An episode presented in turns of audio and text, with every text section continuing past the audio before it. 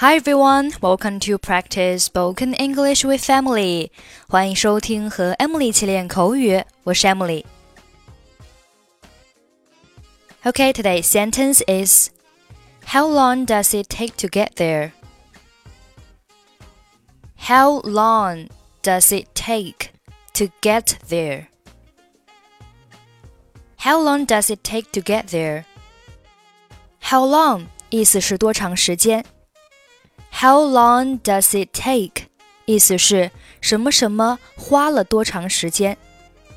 Get there 表示到达那儿，所以 How long does it take to get there？意思就是到那儿要花多长时间。下午好，女士，您要去哪里？Good afternoon, man.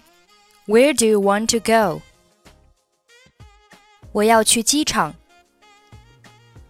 I would like to go to the airport. 好的，女士，请上车吧。Yes, ma'am. Please get in. 到那儿需要花多长时间？How long does it take to get there? 如果堵车的话， 差不多要四十分钟。如果幸运的话，二十五分钟就绰绰有余了。About forty minutes if we get stuck in a traffic jam. But if we're lucky, 25 minutes will be fairly enough.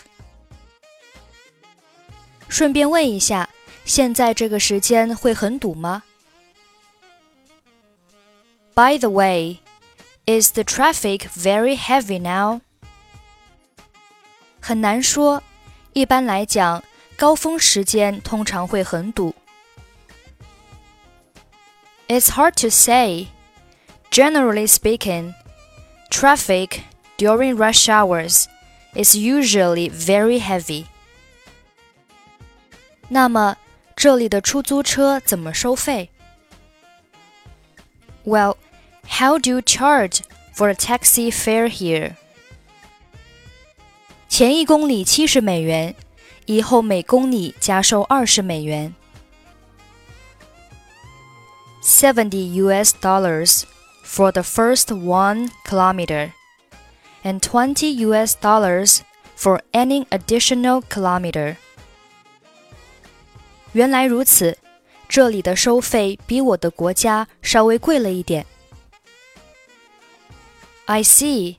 The charge here is a little more expensive than it is in my country. Good afternoon, man. Where do you want to go? I would like to go to the airport. Yes, man. Please get in. How long does it take to get there? About 40 minutes if we get stuck in a traffic jam.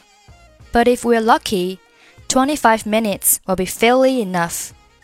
By the way, is the traffic very heavy now? It's hard to say.